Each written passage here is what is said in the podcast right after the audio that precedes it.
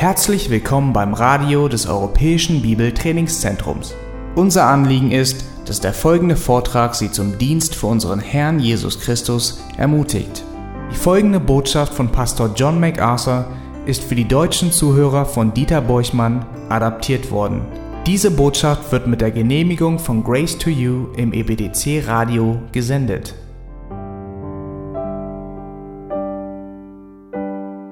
So, wir sind wieder in Matthäus Kapitel 24 der großartigen Ölbergrede, der Predigt unseres Herrn Jesus Christus selbst über seine eigene Wiederkunft. Es ist ein fantastisches Kapitel. Bitte schlagt doch dort eure Bibeln auf. Und die Jünger fragen dort in Vers 3 nach Zeichen der Wiederkunft. Ihre Fragen lauten wie folgt. Sag uns, wann werden all diese Dinge geschehen? Welche Dinge? Nun, die Zerstörung Jerusalems, die Zerstörung des Tempels, das Kommen des Messias in seinem Reich. Wann werden all diese Dinge geschehen und was wird das Zeichen deiner Wiederkunft und das Ende der Weltzeit sein? Und sie wollten wissen, wann der Messias sein Reich errichten wird, wann er seine Feinde richten, Jerusalem läutern, Juden in der Zerstreuung versammeln und sein Reich errichten wird. Und sie haben das Gefühl, dass das alles sehr bald geschehen würde. Das haben wir bei unserer letzten Betrachtung dieses Kapitels bereits gelernt. Sie haben das Gefühl, dass alles unmittelbar bevorsteht. Alle Ereignisse sahen für sie so aus, als würden sie alle in einem Moment zusammentreffen. Aber als Antwort auf ihre Fragen gibt Jesus von Vers 4 bis zum Ende von Kapitel 25 die längste Antwort auf irgendeine Frage, die je im Neuen Testament gestellt wurde. Er sagt ihnen, dass er in der Zukunft kommen wird. Er sagt ihnen nicht, wann in der Zukunft. Niemand weiß das, auch nicht ein Harold Camping.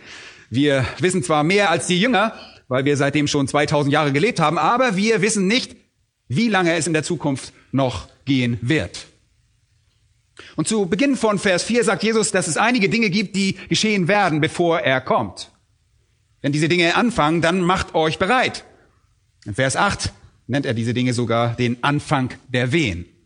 Die Geburt ist dabei die Ankunft des Messias in seinem Reich. Und es wird einige Wehen geben, ganz kurz am Ende, kurz bevor der Messias in sein Reich kommt.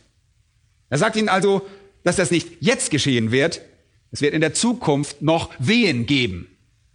Er sagt ihnen nicht, wann in der Zukunft, aber er beschreibt den Charakter dieser zukünftigen Wehen, die sein herrliches Reich einleiten werden.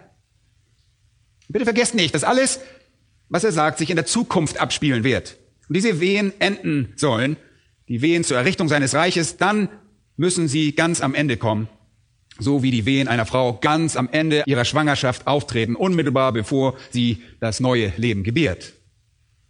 Unser Herr beschreibt also, was ganz am Ende geschehen wird. Er versetzt uns in eine Zeit, die bekannt geworden ist unter dem Namen die große Drangsal oder die große Trübsal, Vers 21. Eine Zeit in der Zukunft, die noch vor uns liegt. Und all diese Dinge, mit denen wir uns heute befassen wollen, deuten auf diese Zeit hin. Wir erinnern uns daran, dass die Jünger das Alte Testament betrachteten Jesaja, Ezekiel, Daniel, oder als sie Zachariah betrachteten und auch alle anderen äh, Propheten und über die Ankunft des Messias lasen, machten sie keinen Unterschied zwischen dem ersten Kommen und seinem zweiten Auftreten, seiner Wiederkunft. Sie sprachen einfach darüber, dass der Messias kommen und all diese Dinge tun würde in einem Ereignis.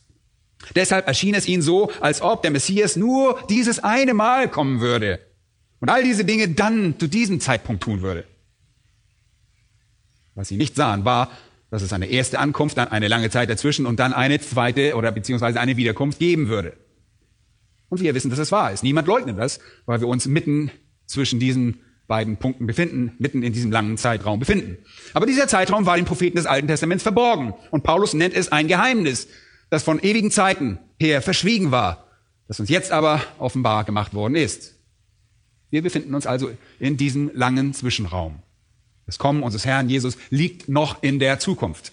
Und bevor er kommt, sagt er, wird es diese Wehen geben, die die Errichtung seines Reiches einleiten werden. Und es gibt sechs davon, die in Vers 4 beginnen. Und die erste war, und die haben wir schon betrachtet, Verführung im Sinne von Täuschung. Verführung.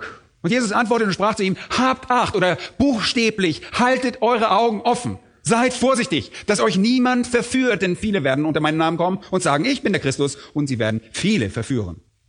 Leute, es wird immer falsche Christus geben. Es wird immer Menschen geben, die behaupten, Jesus Christus zu sein.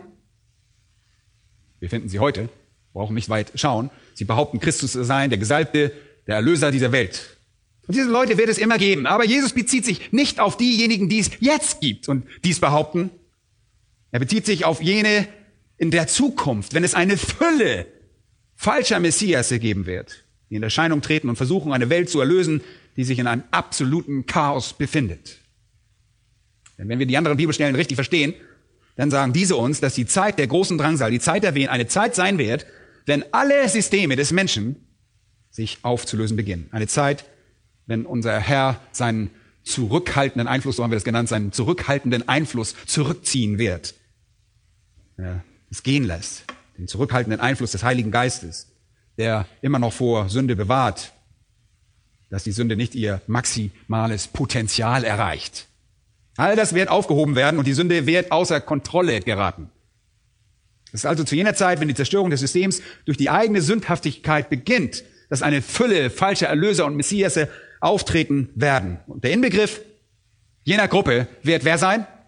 Der Antichrist. Der letzte falsche Messias, der letzte falsche Erlöser, den die Welt je sehen wird. Na, vielleicht gibt es noch ein paar äh, auf seiner Seite, die mit ihm konkurrieren, aber er wird die Macht auf der ganzen Welt an sich reißen. Der Jesus sagt, bevor ich in mein Reich komme, wird es Verführer geben, die kommen und behaupten, Christus zu sein, und sie werden viele verführen. Wir haben uns in unserer letzten Botschaft aus Daniel 8 und Daniel 11 äh, gelesen und aus Offenbarung Kapitel 13 und 19 und auch 2. Thessalonicher Kapitel 2 und all diese Stellen berichten uns von diesem letzten trügerischen Antichrist. Wir haben auch festgestellt, dass der Zeitraum der Wehen, die hier als große Drangsal bezeichnet wird, dass der Anfang dieses Zeitraums durch die Ankunft dieser Verführer gekennzeichnet wird. Das erste Zeichen, die ersten Wehen, die sich zur Zeit der Bedrängnis bemerkbar machen, ist eine Zeit der großen Verführung. Die besonders in der Verführung des Antichristen verkörpert wird, der dann auch die ganze Welt dazu veranlasst, ihm zu folgen und ihm anzubeten, als sei er Gott, als sei er der ultimative Erlöser. Und lass uns jetzt zu dem zweiten Zeichen übergehen. Und ihr wisst, die Jünger wollten Zeichen. Er sagt, hier sind die Zeichen, die den Anfang der Wehen darstellen. Nur noch zur Erinnerung. Wir erinnern uns, dass diese Wehen ebenso wie bei einer Frau, die ein Kind gebiert, in einem gewissen Abstand auftreten, der bekanntlich anfangs größer ist und dann zunehmend mit der Zeit immer schneller hintereinander auftreten. Genauso ist es in der Zeit der großen Drangsal, wo der Anfang der Wehen in gewissen Abständen auftritt und dann immer häufiger, bis sie fast gleichzeitig auftreten in einem Inferno, explosionsartiger Traumata, die ganz am Ende geschehen, wenn das Reich Gottes kommt. Aber zu Beginn jener Zeit treten erst die Verführer auf, die sich selbst als Löser aller Probleme auf der Welt anbieten. Und unsere Welt wird dafür bereit sein. Leute, sie ist eigentlich jetzt schon bereit dazu. Und ich glaube, das liegt nicht so in allzu weiter Ferne. Unsere Welt ist bereit für jemanden, der kommt und all diese Probleme lösen kann. Sie ist wirklich bereit dafür. Und das zweite Merkmal ist Zwietracht. Zwietracht, Vers 6.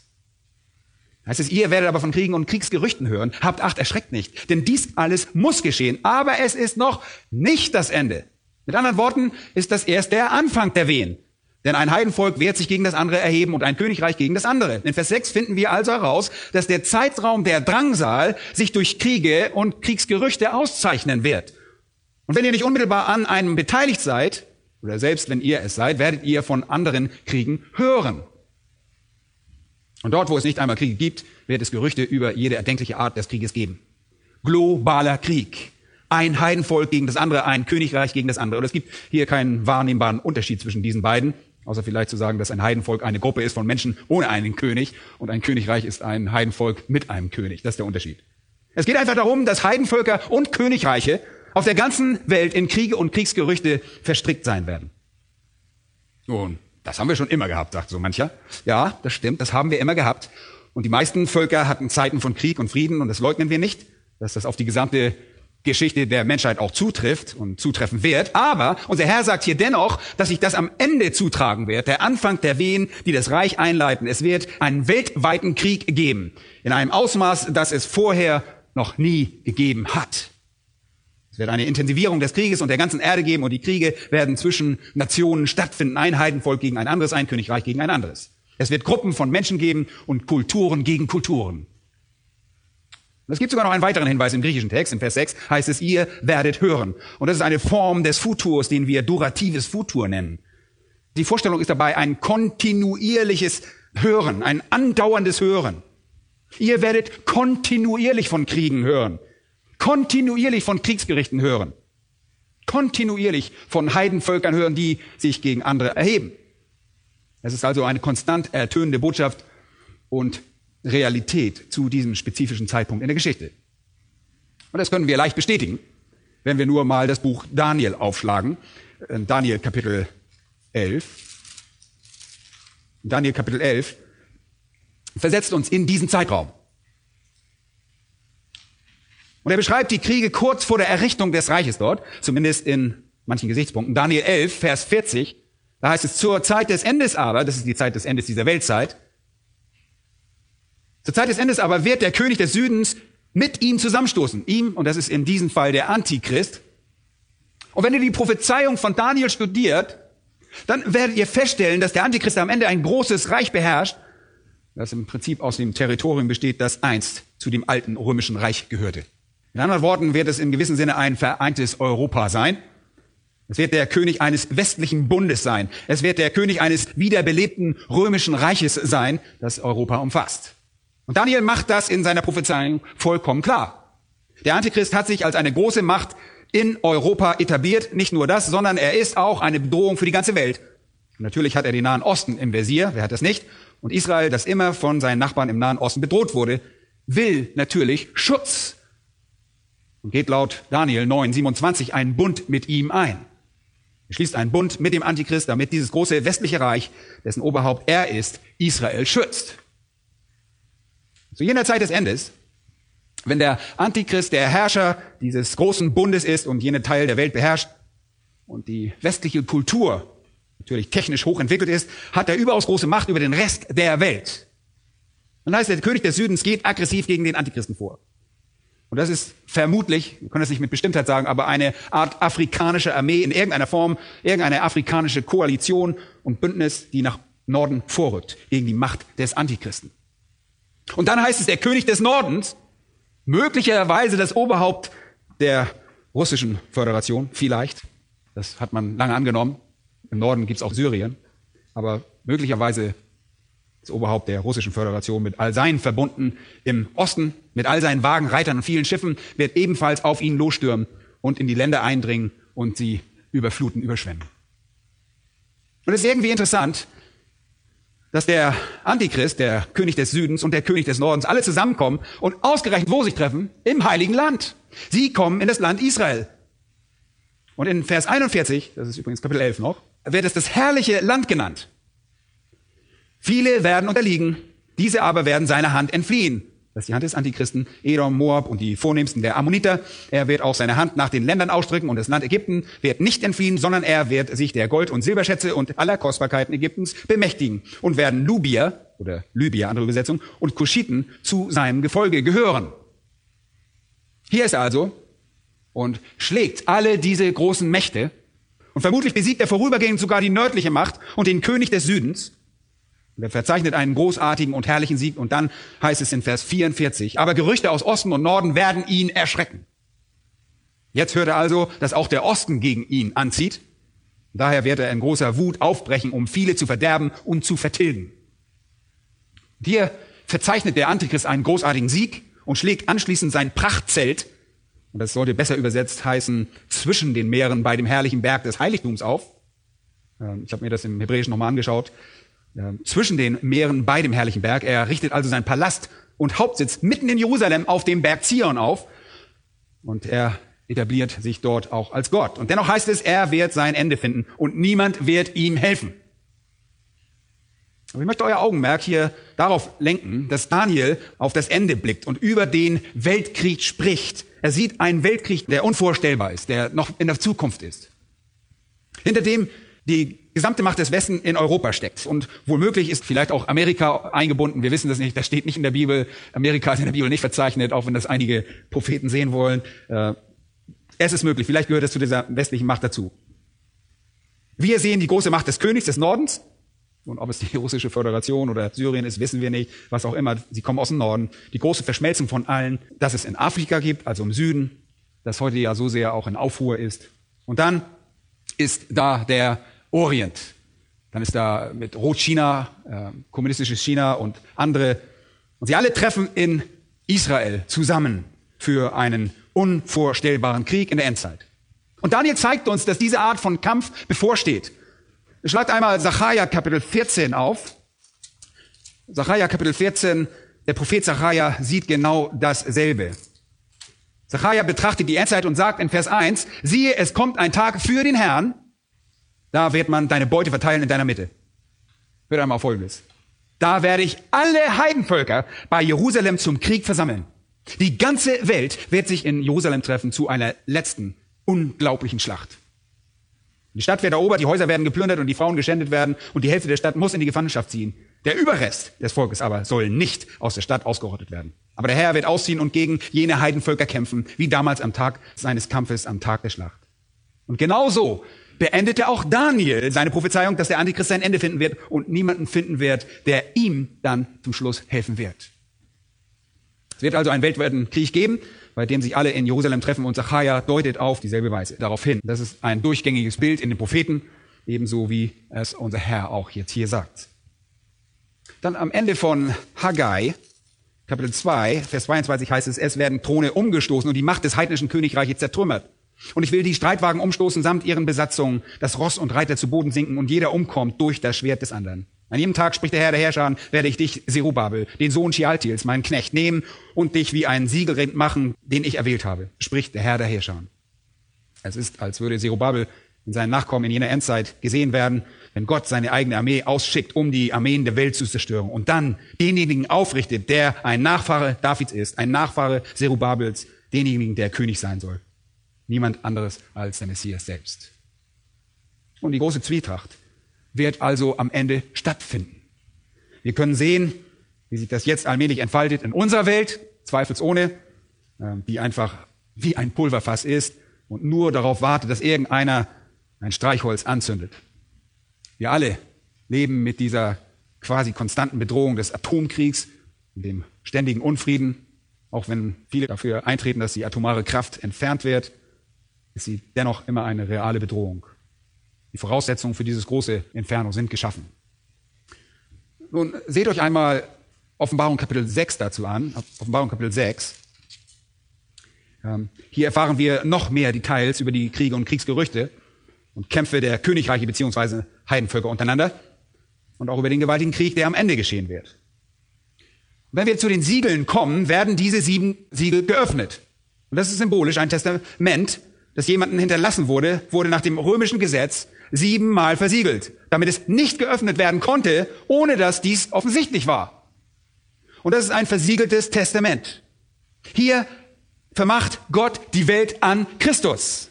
Und während er ein Siegel nach dem anderen öffnet, erobert er die Welt zurück. Jedes Siegel offenbart, welches Ereignis stattfindet, während er die Welt für sich zurückerobert. In Vers 4 wird das zweite Siegel geöffnet und da heißt es, und es zog ein anderes Pferd aus. Das war feuerrot. Und dem, der darauf saß, ihm wurde gegeben, den Frieden auf der Erde zu nehmen. Der falsche Frieden, der vom Antichristen etabliert wurde, wird von der Erde genommen und sie beginnen einander zu töten. Und es wurde ihm ein großes Schwert gegeben. Und die Welt, die beginnt, sich in einem gewaltigen Gemetzel zu töten. Vers 5. Und als er das dritte Siegel öffnete, hörte ich das dritte lebendige Wesen sagen, oder Engel sagen, komm und sieh. Und ich sah und siehe ein schwarzes Pferd. Und der darauf saß, hatte eine Waage in seiner Hand. Und dann wird weiter beschrieben, dass er Weizen und so weiter abwiegt. Es herrscht eine Hungersnot als Folge des Krieges. Und dann kommt ihr zum siebten Siegel in Vers 7. Vers 8 beschreibt das, und ich sah und siehe ein fahles Pferd, und der darauf saß, dessen Name ist der Tod. Und das Totenreich folgte ihm nach, und ihm wurde Vollmacht gegeben, über den vierten Teil der Erde zu töten mit dem Schwert und mit Hunger und mit Pest und durch die wilden Tiere der Erde. Leute, hier wird ein Viertel der Weltbevölkerung in einem Massaker geschlachtet. Das ist unglaublich. Bei den heutigen Statistiken würde das bedeuten, dass circa 1,7 Milliarden Menschen bei einem weltweiten Massaker getötet werden. Habt ihr sowas schon mal gehört? Nun geht einmal zu Offenbarung Kapitel 9. Dort werdet ihr sehen, was weiter in diesem Krieg am Ende geschieht. Vers 13. Und der sechste Engel stieß in die Posaune und ich hörte eine Stimme aus den vier Hörnern des goldenen Altars, der vor Gott steht. Die sprach zu dem sechsten Engel, der die Posaune hatte, löse die vier Engel, die gebunden sind, an den großen Sturm Euphrat. Und die vier Engel wurden losgebunden, die auf Stunde und Tag und Monat und Jahr bereitstanden, den dritten Teil der Menschen zu töten. Hier kommt eine weitere Schar dämonischer Mächte, um ein weiteres Drittel der Bevölkerung umzubringen, nachdem das ursprüngliche Viertel schon getötet wurde. Die Zahl des Reiterheeres war zwei mal 10.000 mal 10.000. Macht nach Adam Riese 200 Millionen. Und ich hörte ihre Zahl. Und er beschreibt sie. Und sie kamen und hatten gewaltige Macht zu töten. Vers 18. Durch diese drei wurde der dritte Teil der Menschen getötet. Von dem Feuer und von dem Rauch und von dem Schwefel, die aus ihren Mäulern hervorkamen. Denn ihre Macht liegt in ihren Maul und ihre Schwänze gleichen Schlangen und haben Köpfe und so weiter. Und die übrigen Menschen, die durch diese Plagen nicht getötet wurden, hört einmal zu, taten nicht Buße. Sie taten nicht Buße über die Werke ihrer Hände, sodass sie nicht mehr die Dämonen und die Götzen aus Gold und Silber und Erz und Stein und Holz angebetet hätten, die weder sehen noch hören noch gehen können. Und sie taten nicht Buße, weder über ihre Mordtaten, noch über ihre Zaubereien, noch über ihre Unzucht, noch über ihre Diebereien. Leute, selbst nachdem ein Viertel der Welt im Inferno des Krieges vernichtet wurde und ein weiteres Drittel vernichtet wird, sind die Menschen unbußfertig. In Kapitel 13 erfahren wir, dass die große Macht in diesem Krieg nicht nur von dämonischen Mächten der Hölle und Satan ausgeht, sondern von dem Antichristen, dem Tier. Vers 7. Und es wurde ihm gegeben, Krieg zu führen mit den Heiligen und sie zu überwinden. Und es wurde ihm Vollmacht gegeben über jenen Volksstamm, über jeden Volksstamm und jede Sprache und jede Nation. Und in Vers 10 kommt er und tötet mit dem Schwert. Hier ist also der Antichrist, wie wir es auch im Alten Testament in Daniel gesehen haben. Hier ist einer, der den König des Südens und die Armee des Nordens tötet und die Armee des Ostens besiegt und seine Macht auf der ganzen Welt errichtet, einfach in einem unablässigen Massaker während der Zeit des Endes. Alle Hoffnungen der Menschheit lösen sich in dieser Endzeit im Nichts auf. Aber noch eine Stelle, Kapitel Offenbarung 16 und Vers 13 sieht Johannes diese drei unreinen Geister, bei denen es sich um dämonische Geister der Hölle handelt. Sie haben zweifelsohne große Macht und sind hochrangige Dämonen. Sie kommen aus dem Maul des Tieres und aus dem Maul des falschen Propheten.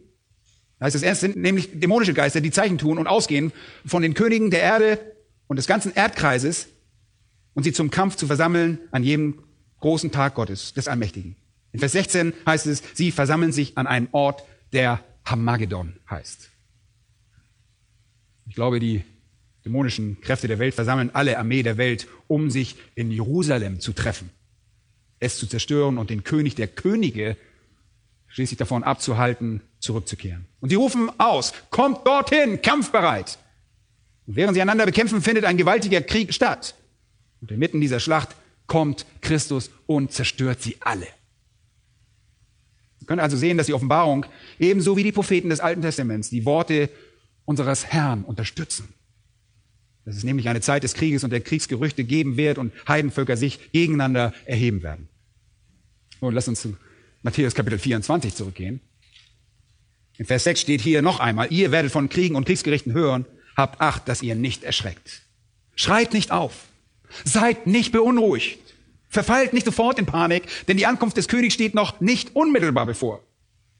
Das ist es, was er hier sagt. Habt Acht, erschreckt nicht. Das bedeutet laut aufschreien. Troeomai bedeutet laut aufschreien, in Furcht versetzt zu werden. All diese Dinge müssen geschehen. Es ist notwendig, dass die Sünde ein letztes Mal heftig wütet. Aber wisst ihr was? Das Ende ist noch nicht da. Das Ende ist noch nicht da. Es sieht so aus, als müsste es das sein, aber es ist noch nicht da. Erst werden noch einige andere Dinge geschehen. Sie kommen in immer geringeren zeitlichen Abständen. Jesus sagt aber, die Zeit für das Reich Gottes ist noch nicht gekommen. Die Zeit für das Verderben der Gottlosen ist noch nicht gekommen. Die Zeit für den Wiederaufbau des Tempels und die Läuterung des Tempels ist noch nicht gekommen. Das kommt in der Zukunft. In einer Zeit, wenn es Verführung geben wird, wie die Welt sie noch nie erlebt hat. Eine Zeit, wenn es Zwietracht in weltweitem Ausmaß geben wird. Und zwar, wie die Welt es vorher noch nie gesehen hat. Und es gibt ein drittes Zeichen, das den Anfang der Wehen signalisiert, und das ist Verwüstung. Verwüstung. Also Verführung, Zwietracht und jetzt Verwüstung. In der Mitte von Vers 7 heißt es, und es werden hier und dort Hungersnöte, Seuchen und Erdbeben geschehen. Die meisten besseren Manuskripte enthalten das Wort Seuche hier im Bericht von Matthäus nicht, aber ich werde gleich noch zu den Seuchen kommen. Jesus sagte also, es werden Hungersnöte und Erdbeben an verschiedenen Orten geben. Neben den falschen Christusen und den weltweiten Massakern wird es auf der ganzen Welt Katastrophen von unermesslichem, erschütterndem Ausmaß geben. Und dann ist die Welt dabei, sich aufzulösen. Hungersnote, Limoi und Erdbeben, Seismoi, ja, das griechische Wort lautet Seismos und davon leiten wir auch den Seismographen ab, ähm, mit dem wir Erdbeben messen, die Stärke der Erdbeben. Markus sagt in Kapitel 13, Vers 8, das sei nur der Anfang der Wehen. Und Lukas fügt hinzu in Lukas 21, 11 das Wort Seuchen und Schrecknisse und große Zeichen, große Zeichen vom Himmel fügt er hinzu. Matthäus hat nicht all diese Dinge eingeschlossen, aber wenn wir alles zusammensetzen, das tun wir ja bei einer Harmonie, kommen wir zu Hungersnoten, Erdbeben, Seuchen, Schrecknissen und großen Zeichen vom Himmel. All das werden Kennzeichen jener Endzeit sein. Und was sind Seuchen? Im Griechischen lautet das Wort dafür Leumoi und bedeutet Krankheiten und Plagen. Schrecknisse stammt von dem Wort Phobos ab, von dem wir Phobie oder Furcht ableiten. Es bedeutet einfach schreckliche Ereignisse, einschüchternde Ereignisse. Und dann sind da Zeichen vom Himmel, sind Veränderungen am Himmel. In jener Zeit also, wenn die ganze Welt beginnt, sich aufzulösen, wird es Plagen und Krankheiten sowie Erdbeben und Hungersnöte geben, schreckliche Ereignisse, die unbeschreiblich und angsteinflößend sind, sowie Veränderungen des Himmels. Und auch hier könnten wir sagen, die Welt hat bereits ihren Anteil an Hungersnöten und Plagen und Seuchen und also schrecklichen Ereignissen und Infernos gehabt. Es hat sogar schon Zeichen am Himmel gegeben. Wir sehen sie manchmal und wissen nicht genau, was es ist. Aber nichts, was dem hier im entferntesten ähnelt. Dieses Ausmaß ist so viel intensiver. Und achtet auf das, was hier in Vers 7 steht. Hier und dort. Mit anderen Worten, diese Dinge werden nicht gelegentlich an einem Ort auftreten, sondern sie werden in großer Zahl an vielen Orten gleichzeitig auftreten. Obwohl wir also Katastrophen gehabt haben, hatten sie in der Weltgeschichte noch nie ein derartiges Ausmaß. Seht ihr, die ganze Welt beginnt, sich selbst zu zerstören, wenn die Sünde um sich greift. Und bisher, also bis zu diesem Zeitpunkt, wahrscheinlich die Entrückung, hat der Herr die Sünde im Zaum gehalten. Und er tut das heute ja, wie wir sehen. Er hält die Sünde noch im Zaum, um sein Volk zu bewahren, um seine Erde zu bewahren. Aber wenn Gott die Sünde nicht länger im Zaum hält, wenn er diese Zurückhaltung aufhebt, was wahrscheinlich mit der Entrückung geschieht. Die Gemeinde wird ja entrückt, damit wir nicht da sind, wenn all diese Dinge geschehen. Wir verlassen diese Welt. Und das ist ein Trost für uns. Zu Beginn der Drangsal werden wir von der Erde entfernt. Aber dann kommt diese große Bedrängnis. Wenn die Gemeinde geht und alle Erlösen vom Angesicht der Erde verschwunden sind und Gott, wie es auch im zweiten Thessalonicher heißt, das Böse nicht länger zurückhält, dann wird alles beginnen, sich aufzulösen.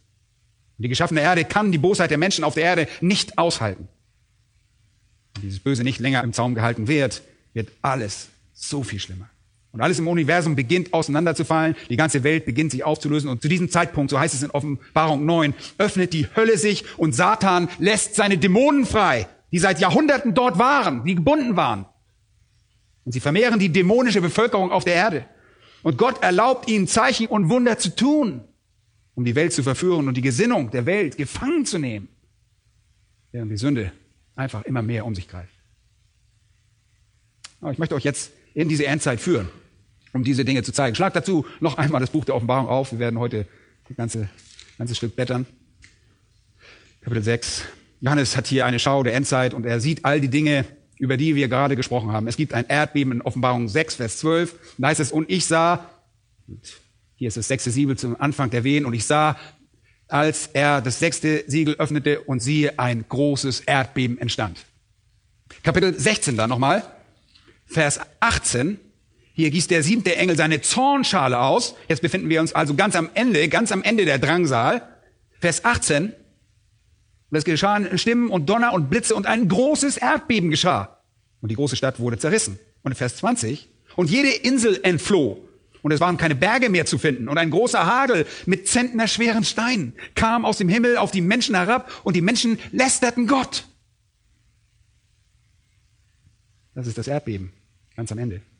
Aber es gibt noch ein gewaltiges Erdbeben, das wir gerade in Offenbarung 6 gesehen haben. Und diese Zeit wird sich also durch fürchterliche Erdbeben auszeichnen. Dann im Kapitel 11, Offenbarung Kapitel 11, Vers 13 erfahren wir, und hier befinden wir uns meiner Meinung nach ein weniger näher am Anfang der Wehen, Heißt es, und zur selben Stunde entstand ein großes Erdbeben. Und der zehnte Teil der Stadt fiel und es wurden in dem Erdbeben 7000 Menschen getötet und die übrigen wurden voll Furcht und gaben dem Gott des Himmels die Ehre. Das geschieht in der Stadt Jerusalem. Jesus sagte also, es wird eine Zeit der Erdbeben, das ist der Punkt, den ich machen möchte, es wird eine Zeit der Erdbeben sein und das wird es tatsächlich. Und dann sagte er auch, es wird eine Zeit von Hungersnöten sein. Schlag äh, Offenbarung 6, Vers 6 auf. Hier wird das dritte Siegel in der Zeit der Drangsal geöffnet, ein Maß Weizen für einen Denar und drei Maß Gerste für einen Denar. Doch das Öl und den Wein schädige nicht. Rührt das Öl und den Wein der Reichen nicht an, schlagt euch mühsam durch. Ein Denar entspricht dem Lohn eines Tages. Ein Maß Weizen entspricht einem knappen Kilo und man arbeitet einen ganzen Tag und alles, was man dafür kaufen kann, ist ein knappes Kilo Weizen. Das sind Zustände wie bei einer Hungersnot, katastrophale Zustände. Der Grund dafür ist in Vers 8 in der Mitte des Verses heißt es, und ihnen wurde Vollmacht gegeben, über den vierten Teil der Erde zu töten mit dem Schwert und mit Hunger und mit Pest. Also die Hungersnot wird dazu führen, dass ein Viertel der Weltbevölkerung verhungern wird. In Offenbarung 8 tauchen die Posaunen auf und jetzt kommen wir der Endzeit etwas näher. Hagel und Feuer mit Blut vermischt werden auf die Erde geworfen. Und ein Drittel der Bäume verbrannte. Alles grüne Gras verbrannte. Das wird zu einer Hungersnot führen. Ein Drittel aller Dinge, die wachsen, werden zerstört. Vers 9. Nachdem ein Drittel des Meeres zu Blut wurde, heißt es dort, starb der dritte Teil der Geschöpfe im Meer, die Leben hatten, und der dritte Teil der Schiffe ging zugrunde. Und Nahrung kann nicht mehr von einem Ort zum anderen transportiert werden. Diejenigen, die für ihre Nahrung vom Meer abhängig sind, werden sie nicht mehr bekommen. Vers 10. Ein dritter Teil der Gewässer und Quellen des Süßwassers ist weg. Sie werden kein Süßwasser zur Bewässerung haben. Und die Menschen werden wegen des Wassers sterben. In Vers 12 heißt es, der dritte Teil der Sonne und der dritte Teil des Mondes und der dritte Teil der Sterne wurde geschlagen.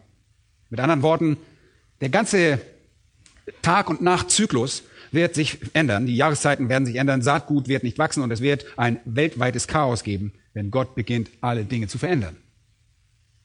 Okay, Hungersnöte haben wir, Erdbeben haben wir.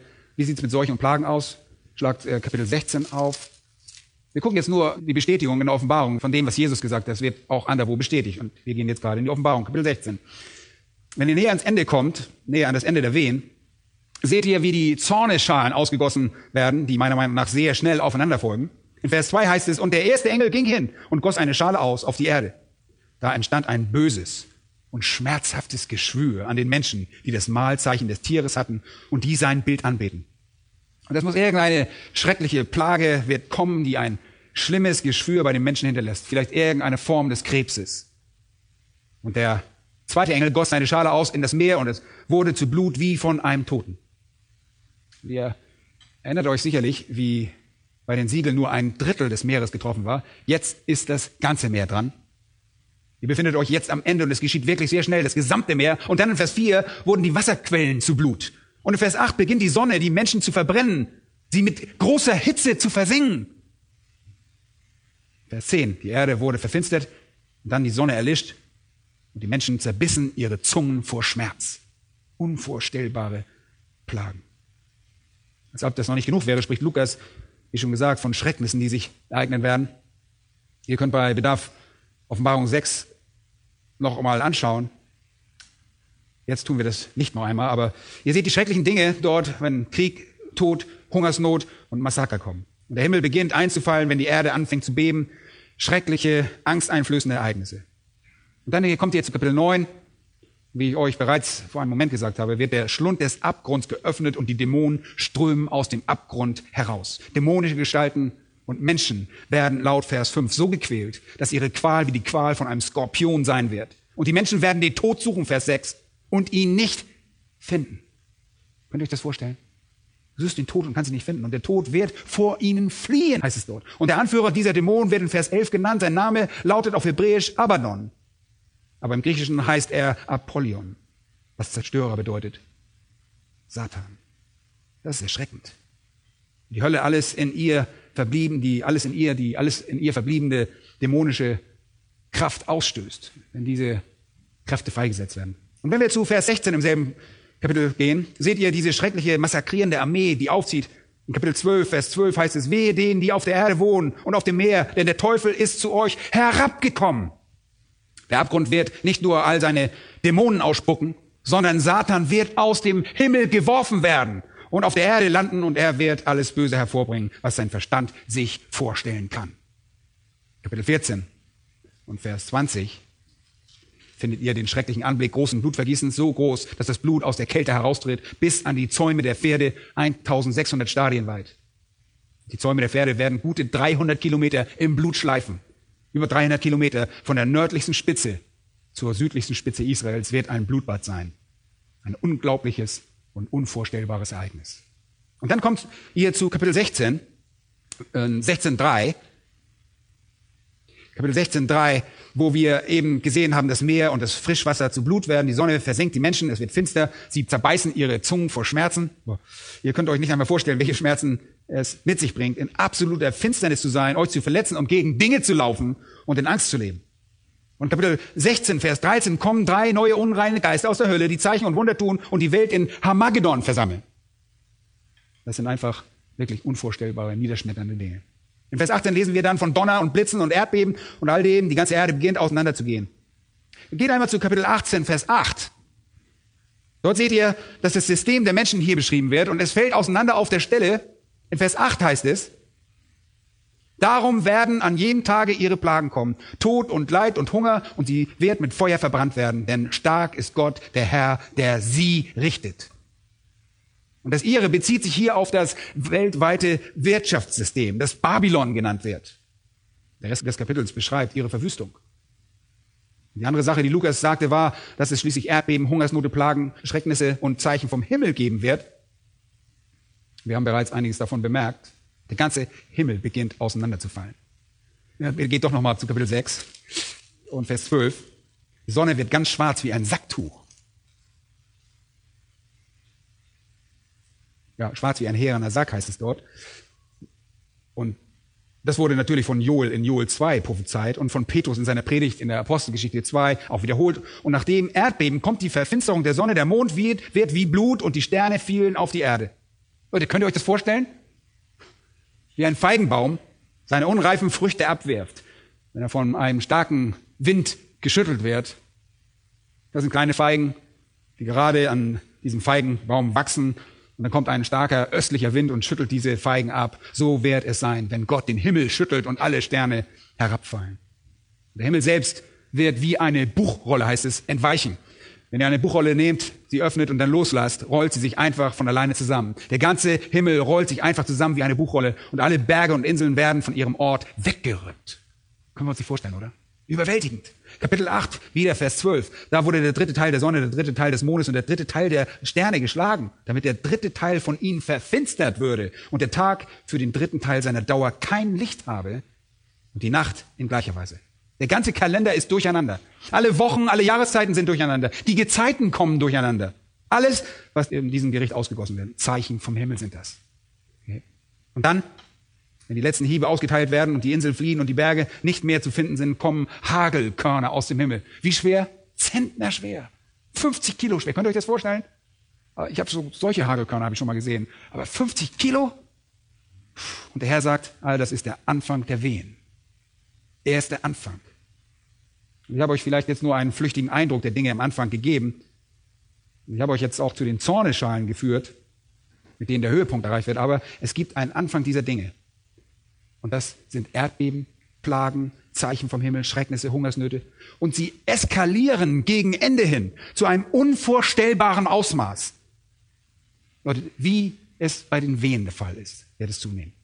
Und achtet bitte auf das, was hier in Vers 8 steht. Dies alles ist der Anfang. Matthäus 24 jetzt. Vers 8. Ist der Anfang der Wehen, der Anfang der Wehen. Hätten die Juden das verstanden? Oh ja, sie hätten das sehr wohl verstanden. Ich möchte auf unserer Reise durch die Schrift innehalten, um nur das anzumerken. Die Juden waren sehr gelehrt worden, dass es vor der Ankunft des Messias Wehen geben würde. Das ist ein sehr vertrautes jüdisches Konzept. Wir haben beim ersten Mal, wir haben unserer ersten Predigt ein bisschen davon gehört. Aber Alfred Edesheim, der große jüdische Gelehrte, sagt, jüdische Schriften, Zitat, jüdische Schriften sprechen sehr häufig von den Wehen des Messias. Zitat Ende. Als Jesus also sagte, dies sind die Wehen, hätten sie wirklich gewusst, wovon er sprach. Es ist vertraute Terminologie. Und all diese Dinge sagen einem, dass die Ankunft Christi nahe bevorsteht. Und sie werden alle in der Endzeit erscheinen, in einer Art und Weise, die unser Vorstellungsvermögen weit übersteigt. Und der Herr sagt also, die Endzeit wird von Verführung, Zwietracht, Verwüstung geprägt und ein viertes Kennzeichen ist Entweihung. Und wir werden uns, wir wenden uns ab von der Welt zu den Gläubigen hin. Hier ist von glaubenden Menschen die Rede. Bitte achtet hier auf Vers 9. Dann wird man euch der Drangsal preisgeben und euch töten und ihr werdet gehasst sein von allen Heidenvölkern um meines Namens willen. Es wird eine Entweihung geben. Entweihung bedeutet, eine heilige Sache auf unheilige Weise zu behandeln. Und genau das steht hier. Das heilige Volk Gottes wird auf unheilige Weise behandelt werden. Es wird eine unumwundene und weit verbreitete Verfolgung der Erlösten ausbrechen. Das ist eine Verfolgung, die alles übersteigt, was wir bisher kennen.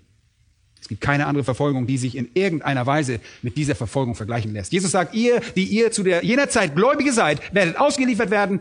Das ist ein Fachbegriff, der oft für Verhaftung verwendet wird. Matthäus benutzt ihn in dieser Weise sogar mehrere Male. Matthäus 4,12, wo Jesus gehört hatte, dass Johannes ins Gefängnis geworfen worden war, wird dieser Ausdruck benutzt. Paradidomi heißt das. Das ist ein Wort, das für verhaftet werden benutzt wird. Jesus sagt also, in jener Zeit werden wahre Gläubige verhaftet werden und sie werden heimgesucht und ermordet und sie werden von allen Heidenvölkern um meines Namens willen gehasst werden. Mit anderen Worten, weil sie sich mit Jesus Christus identifizieren, werden sie mit dem Hass und der Feindlichkeit der Welt bestraft. In der parallelen Stelle, in Markus 13, 9 heißt es, habt Acht auf euch selbst. Denn sie werden euch den Gerichten und den Synagogen ausliefern, ihr werdet geschlagen werden. Und die Juden werden daran beteiligt sein, am Anfang des Endes werden die Juden an der Verfolgung der Gläubigen beteiligt sein. Und die Jünger haben auch einen kleinen Vorgeschmack davon bekommen. Aber das ist nichts in dem Vergleich zu dem, was kommen wird. Wie gesagt, woher kommen die Gläubigen, wenn die Gemeinde erdrückt wurde? Irgendwie geht das nicht auf. Und nach der Entrückung der Gemeinde sendet Gott zwei Zeugen auf die Welt. Das hat auch noch 144.000. Aber die zwei Zeugen in der Offenbarung 11 werden aufgeführt. Und sie ziehen überall hin und verkündigen die Wahrheit. Sie werden von der Welt ermordet aber sie stehen wieder von den Toten auf. Und das wird ein sehr überzeugendes Wunder sein, weil es heißt, jedes Auge auf der Welt wird es sehen. Nun, in unserem technologisch fortgeschrittenen Zeitalter können wir uns das vorstellen, dass man das irgendwo im Fernsehen mitverfolgen kann. Und sie werden von den Toten auferstehen und sie werden Einfluss haben und einige Seelen für Christus gewinnen. Und es wird Menschen geben, die in diesem Zeitraum zum Erlöser finden. Heißt den Herrn. Und sie werden Gegenstand der Verfolgung sein, nicht nur durch die Welt, sondern auch durch die Juden, weil sie euch nicht nur ausliefern werden, sondern ihr werdet ermordet werden und vor Synagogen gebracht werden. Ihr werdet dort geschlagen werden. Übrigens, das Land ist voll von Synagogen heutzutage. Land Israel. Sie sind überall. Und die Rebellen zu jener Zeit, die sich weigern, an den Messias zu glauben, und es wird laut Hesekiel 20, 38 übrigens Rebellen unter den Israeliten geben, diese Rebellen müssen geläutert werden. Es wird Heiden geben, die zu Christus kommen, aber es wird Juden geben, die zu Christus kommen. Es wird selbstverständlich rebellische Juden und rebellische Heiden geben, die die wahren Gläubigen verfolgen werden. Es wird eine Zeit intensiver Verfolgung und intensiven Martyriums sein. Entweihung also. Diese schändliche Behandlung heiliger Objekte. Sie werden euch töten. Achtet auf Vers 9. Sie werden euch töten. Das ist das Wort für ermorden. Ihr werdet nicht nur von Juden gehasst, sondern von der ganzen Welt und allen Heidenvölkern. Deshalb wird es nirgendwo Zuflucht geben. Kein Versteck. Nichts, wohin ihr fliehen könnt. Und warum hassen sie euch? Um meines Namens willen heißt es dort. Sie hassen Christus. Leute, die Welt hasst Christus. Sie haben das schon immer getan und sie werden das auch dann tun. Besonders, wenn sie der Kontrolle des Antichristen unterstehen, der sich gegen Christus erhebt. Und Gläubige wurden schon immer gehasst und getötet. Aber zu jenem Zeitpunkt wird das alles übersteigen und überschreiten, was je zuvor geschehen ist. Eine weltweite Entweihung der Heiligen. In der Zeit wird sie rund um den Globus den Märtyrertod sterben und sie werden massakriert werden. In Offenbarung, wiederum in Kapitel 6, betrachten wir die Zukunft des Anfangs der Wehen, Vers 9. Und als er das fünfte Siegel öffnete, sah ich unter dem Altar, und das ist der Ort der Sühne, er sah die Erlösten, die hier unter dem Altar, dem Symbol der Sühne, gesehen werden. Sie sind errettet, sie sind quasi unter dem Blut. Und Johannes sieht dort die Seelen derer, die hingeschlachtet worden waren, um des Wortes Gottes willen und um des Zeugnisses willen, das sie hatten. Sie wurden dort direkt in der Zeit der Bedrängung umgebracht und Johannes sieht sie in einer Schau. Und sie riefen mit lauter Stimme und sprachen, wie lange, o oh Herr, du Heiliger und Wahrhaftiger, richtest du nicht und rächst nicht unser Blut an denen, die auf der Erde wohnen? Jedem von ihnen wurden weiße Kleider gegeben und es wurde ihnen gesagt, dass sie noch eine kleine Zeit ruhen sollten, bis auch ihre Mitknechte und ihre Brüder vollendet wären, die auch, wie sie, getötet werden sollten. Mit anderen Worten sieht Johannes einige der Märtyrer, die ausrufen, wie lange noch? Und der Herr antwortet quasi, erst wenn alle anderen, die getötet werden sollten, tot sind. In Kapitel 7, Vers 9 sieht Johannes dann eine große Schar, die niemand zählen konnte. Wunderbar aus allen Nationen und Stämmen und Völkern und Sprachen und sie standen vor dem Thron, vor dem Lamm, bekleidet mit weißen Kleidern und Palmzweige waren in ihren Händen. Und sie riefen mit lauter Stimme und sprachen, das Heil ist bei unserem Gott, der auf dem Thron sitzt und bei dem Lamm. Und er sieht diese Leute und wer sind sie? Vers 14. Und er sprach zu mir, das sind die, welche aus der großen Drangsal kommen. Und sie haben ihre Kleider gewaschen und sie haben ihre Kleider weiß gemacht in dem Blut des Lammes. Ah, wie sind sie aus der Drangsal gekommen? Nun, zweifelsohne, durch ihren Märtyrertod. Wie sind sie da reingekommen? Durch den Märtyrertod. Sie wurden um des Erlösers willen getötet, wegen ihres Bekenntnisses zu ihm. Kapitel 11 seht ihr, wie die beiden Zeugen ermordet werden. In Kapitel 12 heißt es, der Drache, Satan, führt Krieg mit dem Überrest des Samens der Frau. Und das sind die Heiligen, die Gläubigen. Und es bezieht sich hier wahrscheinlich auf die jüdischen Gläubigen. Und dann in Kapitel 13, Vers 7 seht ihr es wieder. Und es wurde ihm die Macht gegeben, zu töten und Krieg zu führen mit den Heiligen und sie zu überwinden. Unverständlich, oder? Nein, Gott gibt ihnen diese Autorität, gibt ihnen diese Autorität. Und all das tut der Antichrist. Ebenso wie der falsche Prophet. Und ebenso findet ihr in Kapitel 17 die große Hure, die große Prostituierte, das falsche religiöse System der Drangsal, das vom Blut der Heiligen und vom Blut der Zeugen Jesu berauscht war. Und in 16,6 heißt es, sie hätten das Blut der Heiligen und Propheten vergossen, sie hätten das Blut der Heiligen und Propheten vergossen. Nun geht einmal zurück zu Kapitel 24 und hört aufmerksam zu. Es wird Entweihung geben der Lösten, aber hört noch einmal auf das fünfte Zeichen und das ist Abtrünnigkeit. Abtrünnigkeit. Es gibt Verführung, es gibt Zwietracht, es gibt Verwüstung. Das ist weltweit und geschieht auf der ganzen ungläubigen Welt. Und dann wendet er sich in seiner Rede den Gläubigen zu oder den Menschen, die sich mit Gott und Christus identifizieren. Und er sagt, zuerst wird es Entweihung geben. Diese Menschen werden in großem Maße verfolgt. Und als Folge davon wird es ein fünftes Zeichen geben, die Abtrünnigkeit, Vers 10. Und dann werden viele Anstoß nehmen aneinander, einander verraten und einander hassen. Oh, das ist Leute, das ist echt tragisch. Der Druck ist in dieser Zeit so groß, dass manche Menschen, die sich nur oberflächlich mit Jesus Christus identifiziert haben, wie das Samenkorn, das auf dornigen Boden fällt und keine echte Wurzeln hat, jedoch blüht und anfangs auch sehr gut aussieht, aber dass sie letztlich empört sind, wenn sie sehen, welchen Preis sie dafür bezahlen müssten. Und sie nehmen Anstoß, sie sind nicht bereit, diesen Preis zu zahlen. Also wenden sie sich ab und sie verleugnen nicht nur Christus, sondern sie verraten auch die wahren Gläubigen. Seht ihr das im Text?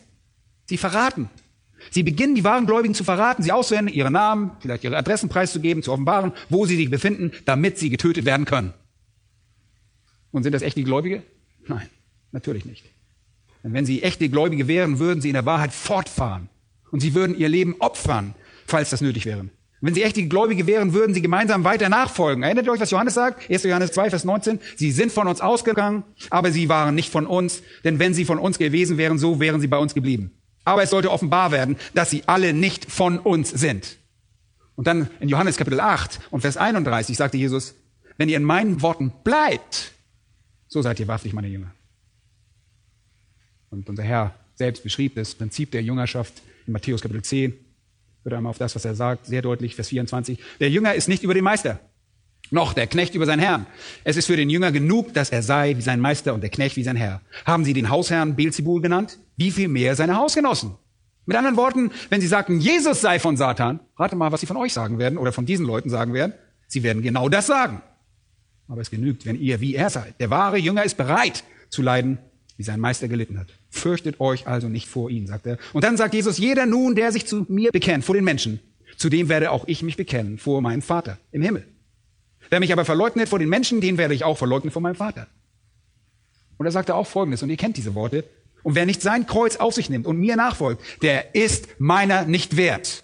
Derjenige, der sagt, ich will das Kreuz nicht, ich will nicht sterben, ich steige aus, derjenige ist es nicht einmal wert, ein Jünger zu sein. Jemand, der zu Christus gehört, bleibt bei der Stange und ist bereit, den Preis zu zahlen. Und hört gut zu. Nicht, weil er von so einen besonderen Charaktereigenschaften äh, besetzt ist und verfügt, sondern weil er ein wahrer Gläubiger ist und der Heilige Geist ihm deshalb erhaltende Gnade schenkt. Leute, das ist der Schlüssel. Das ist nicht in unserer Kraft. Hebräer 3,12 heißt es, habt Acht, ihr Brüder, dass nicht in einem von euch ein böses, ungläubiges Herz sei, das im Begriff ist, von dem lebendigen Gott abzufallen. Wenn jemand von dem lebendigen Gott abfällt, zeigt sich das durch ein böses und ungläubiges Herz. Und Paulus sagt zu Timotheus, wenn wir ihn verleugnen, so wird er uns auch verleugnen. Diese Menschen geben sich also den Anschein, Christen zu sein, aber sie sind zu bequem und sie steigen aus. Sie steigen aus um der Sicherheit willen, aber sie gehen noch einen Schritt weiter. Sie verraten einander. Leute, das ist eine tragische Angelegenheit. Markus schreibt in Kapitel 13, Vers 12, es wird aber ein Bruder den anderen zum Tode ausliefern und der Vater das Kind. Und Kinder werden sich gegen die Eltern erheben und werden sie töten helfen. Es wird direkten Einzug in Familien erhalten, so dass Menschen unter dem Druck, ihr Leben für Christus zu opfern zu müssen, aussteigen und sich dann gegen ihre Eltern, gegen ihre eigenen Verwandten wenden. Ist das nicht tragisch? Lukas 21, 16, ihr werdet aber auch von Eltern und Brüdern und Verwandten und Freunden ausgeliefert werden und man wird etliche von euch töten. Wisst ihr, was es ist? Das ist Abtrünnigkeit. Manche von ihnen werden vom Glauben abfallen, weil der Preis zu hoch ist. Bei wieder anderen lesen wir Vers 12, es werden viele falsche Propheten auftreten und werden viele verführen. In dem Fall sind es keine falschen Christusse, sondern falsche Lehrer. Einige von ihnen werden abtrünnig werden, weil der Preis zu hoch ist. Das ist, glaube ich, der erste Aspekt unter der Abtrünnigkeit. Der Preis ist zu hoch. Einige werden abtrünnig, weil sie den Preis nicht zahlen wollen. Andere werden abtrünnig, weil sie verführt werden. Die Abtrünnigkeit wird zu diesem Zeitpunkt also eine zweifache Verführung sein. Viele falsche Propheten werden auftreten. Und Vers 24 steht im Prinzip dasselbe. Die falschen Propheten werden satanische, teuflische, höllische Irrtümer lehren. Und hört mal gut zu. Wenn Satan überall auf der Erde herumrennt, in erster Linie als Engel des Lichts verkleidet ist, dann wird jenes Zeitalter nicht nur mit allerlei Formen von verborgener Bosheit erfüllt sein, sondern mit allerlei Formen falscher Religion. Ihr müsst lediglich zu Offenbarung 17 gehen, um das zu sehen, denn dort findet ihr dies unglaublich böse und widerwärtige, verachtungswürdige religiöse System, das große Hure, die Prostituierte genannt wird. Das ist eine Prostitution der Religion. Wenn die Gemeinde eine Braut ist, so ist dies eine Hure. Und deshalb wird es allerlei religiöse Verführung geben, die blüht und gedeiht, während Satan alles in seinen Kräften Stehende tut, um die Menschen wegzulocken.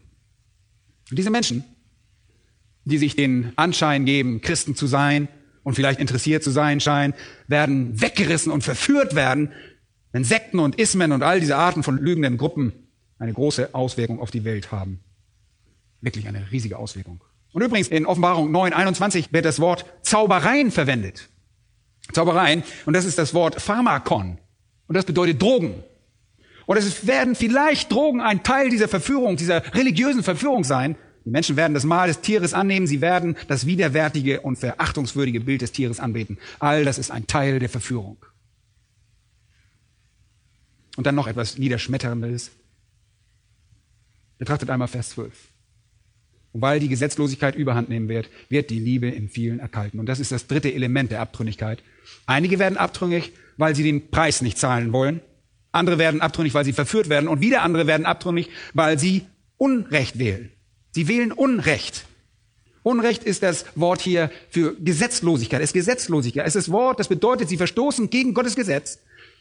Es ist einfach Sünde, die außer Rand und Band geraten ist. Und die Sünde wird so reichlich vorhanden sein, dass sie Menschen, die auf dem Weg der Wahrheit sind, wieder zurückholt. So schlimm. Wir sehen das zwar schon heutzutage und wir haben auch in den vergangenen Jahren immer wieder Beispiele davon in unserer Gemeinde gehabt, dass Menschen zurückgeholt worden. Bosheit kommt in das Leben von Menschen und reißt sie mit sich. Und die Bosheit zu jener Zeit wird so viel mächtiger sein, als es heute der Fall ist das, was geschehen wird, wird ein Überfluss an widerwärtiger, verachtungswürdiger Bosheit auf der ganzen Welt sein. Es wäre so, als würde man die übelste Unanständigkeit und Unmoral nehmen und auf der ganzen Welt öffentlich frei ausüben. Diese Art von übelster Bosheit wird die Menschen weglocken und wird dazu führen, dass die Liebe in vielen erkalten wird, weil die Gesetzlosigkeit überhand nehmen wird. Weit verbreitete Bosheit. Paulus beschreibt in Timotheus unsere Zeit bereits so. Er beschrieb jene Bosheit in 2 Timotheus 3, denn Menschen werden sich selbst lieben, geldgierig sein, prahlerisch, überheblich, lästerer, den Eltern ungehorsam, undankbar, unheilig, lieblos, unversöhnlich, verleumderisch, unbeherrscht, gewalttätig, dem guten Feind, Verräter, leichtsinnig, aufgeblasen. Sie lieben das Vergnügen mehr als Gott. Die Liebe wird in vielen erkalten, weil sie das Vergnügen leben. Weltweites Elend, weltweite Gesetzlosigkeit, wild um sich greifende Lasterhaftigkeit, Menschen, die ohne Zurückhaltung darin versinken. Leute, und das kommt so schnell. Und diese Dinge scheinen uns heute gar nicht mehr so weit hergeholt, aber wenn man mal 30 Jahre zurückgeht oder so, dann hätte man sich diese Dinge vielleicht noch gar nicht so vorstellen können. Aber es ist alles möglich. Aber ihre Liebe, dass sie nur oberflächlich ist, erkaltet für Christus, sie werden von der Liebe des Bösen weggelockt der elenden Liebe des Bösen. Und dann in Vers 13, wer aber ausharrt bis ans Ende, der wird gerettet werden. Leute, wie kann man feststellen, wer errettet ist? Die Erretteten werden nicht abtrünnig. Sie machen sich nicht auf und davon, weil der Preis zu hoch ist. Sie machen sich nicht auf und davon, weil sie verführt werden. Sie machen sich nicht auf und weil sie das Böse lieben. Passt also einfach gut auf. Diejenigen, die bis zum Ende ausharren, sind die Erretteten. Das ist das Wort, das Jesus ihnen mitgibt. Und sie werden daraus erlöst werden. Manche werden sterben und manche werden leben. Aber sie werden alle erlöst werden. Sei es im Leben oder durch den Tod. Sie alle werden von dem künftigen Zorn erlöst werden.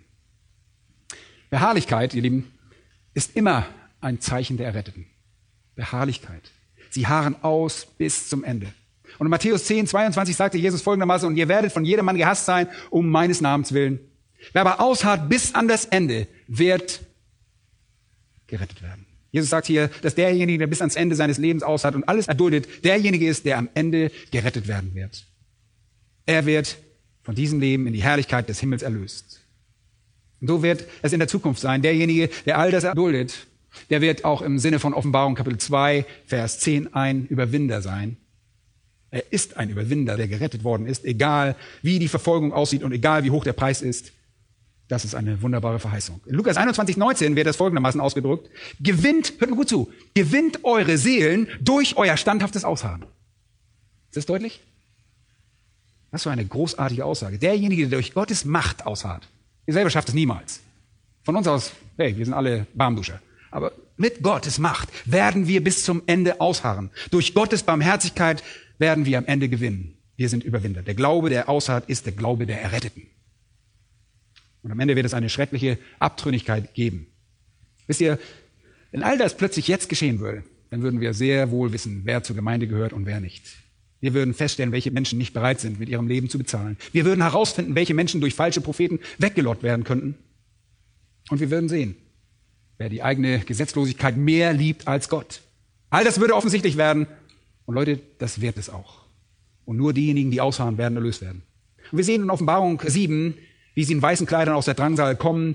Wir sehen sie in Offenbarung 19, wo Christus zurückkommt und sie in weißen Kleidern reiten. Sie haben ausgeharrt und sie erhielten ein weißes Kleid. So, und jetzt sind wir fast am Ende. Das letzte Zeichen noch, die letzte anfängliche Wehe, und damit schließen wir, ist die Verkündigung. Verkündigung. Und bevor unser Herr kommt, muss dies alles geschehen. Und dieses Evangelium, heißt es, vom Reich wird in der ganzen Welt verkündigt werden, zum Zeugnis für alle Heidenvölker, und dann wird das Ende kommen. Bevor das Ende kommt und bevor das Reich Gottes errichtet wird, muss eine weltweite Verkündigung des Evangeliums geschehen. Und trotz der Verfolgung, trotz der Abtrünnigen, trotz der falschen Propheten, trotz der Anzahl der Dämonen aus der Hölle, trotz dieser fürchterlichen, unvorstellbaren Ereignisse und diesem Chaos, trotz Menschen mit erkalteter Liebe, obwohl der Antichrist herrscht, obwohl Satan versucht, gegen Christus zu kämpfen, trotz Kriegen und Hungersnöten und Erdbeben und all dem Rest und den Zeichen im Himmel, trotzdem wird das Evangelium vom Reich in der ganzen Welt verkündigt werden, zum Zeugnis für alle Heidenvölker. Und dann wird es kommen, das Reich Gottes. Und jetzt fragt ihr vielleicht, oh, wie soll das denn geschehen? Wie wird das Evangelium verkündigt werden? Nun, schlag dazu einmal Offenbarung Kapitel 14 aus, sehr wichtig. Offenbarung Kapitel 14 und Vers 6. Wir finden uns an einem Zeitpunkt, kurz bevor die Zornesschalen ausgegossen werden, kurz vor den schnell äh, auftretenden, hintereinander auftretenden Wehen, die das Reich Gottes einleiten, kurz bevor, bevor das Inferno losbricht. Johannes sagt, und ich sah einen anderen Engel inmitten des Himmels. Der hatte ein ewiges Evangelium zu verkündigen, denen, die auf der Erde wohnen. Und zwar jeder Nation und jedem Volksstamm und jeder Sprache und jedem Volk. Leute, das ist die Erfüllung von Matthäus 24, Vers 14. Bei der Verkündigung des Evangeliums vom Reich in der ganzen Welt geht es nicht darum, was jetzt geschieht, sondern darum, was dieser Engel in einer großen und übernatürlichen und einer wundersamen letzten Evangelisation der Welt tun wird. Und das geschieht unmittelbar vor dem Gericht. Und deshalb sagt der Engel, fürchtet Gott und gebt ihm die Ehre. Das ist die Botschaft, die er verkündigt. Denn die Stunde seines Gerichts ist gekommen und betet den an, der den Himmel und die Erde und das Meer und die Wasserquellen gemacht hat. Und ein anderer Engel folgte ihm, der sprach, gefallen ist Babylon. Mit anderen Worten, das menschliche Zeitalter ist vorbei. Ihr solltet euch besser gutstellen mit Gott. Und das ist die große evangelistische Bemühung, die von den herrlichen Engeln im Himmel durchgeführt werden. Die überall um die Erde fliegen, unmittelbar bevor das letzte Inferno losbricht. Und das ewige Evangelium ist dasselbe Evangelium, das Gott immer gegeben hat, dass er Sünde richtet und Gerechtigkeit belohnt. Und diese Engel werden die Menschen der Welt aufrufen, zum Retter zu kommen. Und dann wird das Ende kommen. Aber nicht vorher, sagt unser Herr.